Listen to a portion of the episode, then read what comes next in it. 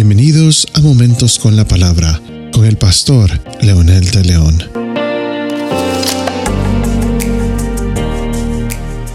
Toda la escritura tiene un mensaje tan lindo, tan tierno, que es digno de estudiar parte por parte para entender qué es lo que realmente Dios quiere de nosotros y con nosotros. Hay un mensaje tan precioso que se refleja en el libro de Mateo capítulo 28 versículo 5 que dice, y hablando el ángel dijo a las mujeres, vosotras no temáis, porque yo sé que buscáis a Jesús, el que fue crucificado. No está aquí porque ha resucitado, tal como dijo, venid, ved el lugar donde yacía. Solo el mensaje de la resurrección es tan poderoso y tan contundente que realmente nos deja sin palabras saber cómo el milagro de Dios de retomar su cuerpo físico y ser total y absolutamente glorificado. Pero lo que nos concierne en este tema es precisamente lo que sucedió allí, frente a la tumba.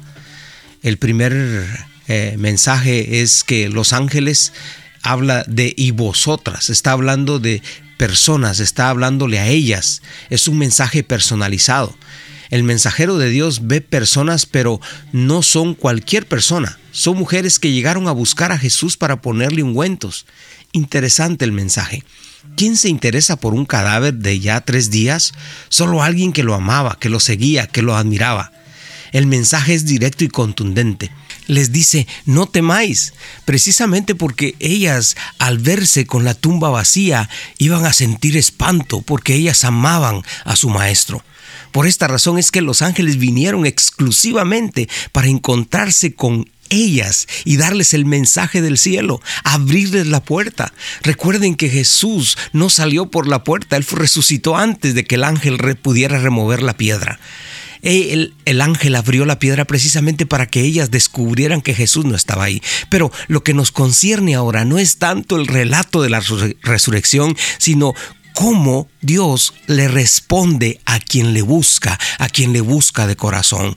¿Con qué razón la Biblia está llena de mensajes que dice, el que me busca de veras me encuentra, el que se humilla, el que eh, pide de todo su corazón y toca la puerta del cielo, yo voy a escuchar y voy a responder muy, muy poderoso el mensaje. Y estas mujeres tuvieron precisamente la respuesta de Dios. Dios no las ignoró, Dios no las dejó a un lado. Este es el mensaje poderoso de Dios a través de la historia. El que le busca va a ser recompensado, el que se humilla va a ser exaltado, el que le reconoce como el Señor de su vida, el que está dispuesto a ir a la tumba pensando inclusive que iban a encontrar un cadáver ya en, en principios de putrefacción.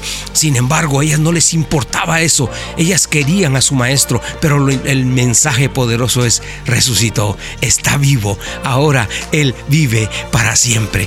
¿Qué le parece si ora conmigo diciendo, amado Señor, muchas gracias porque tú no nos ignoras, tú, Señor, vas a responder cuando nosotros nos humillamos.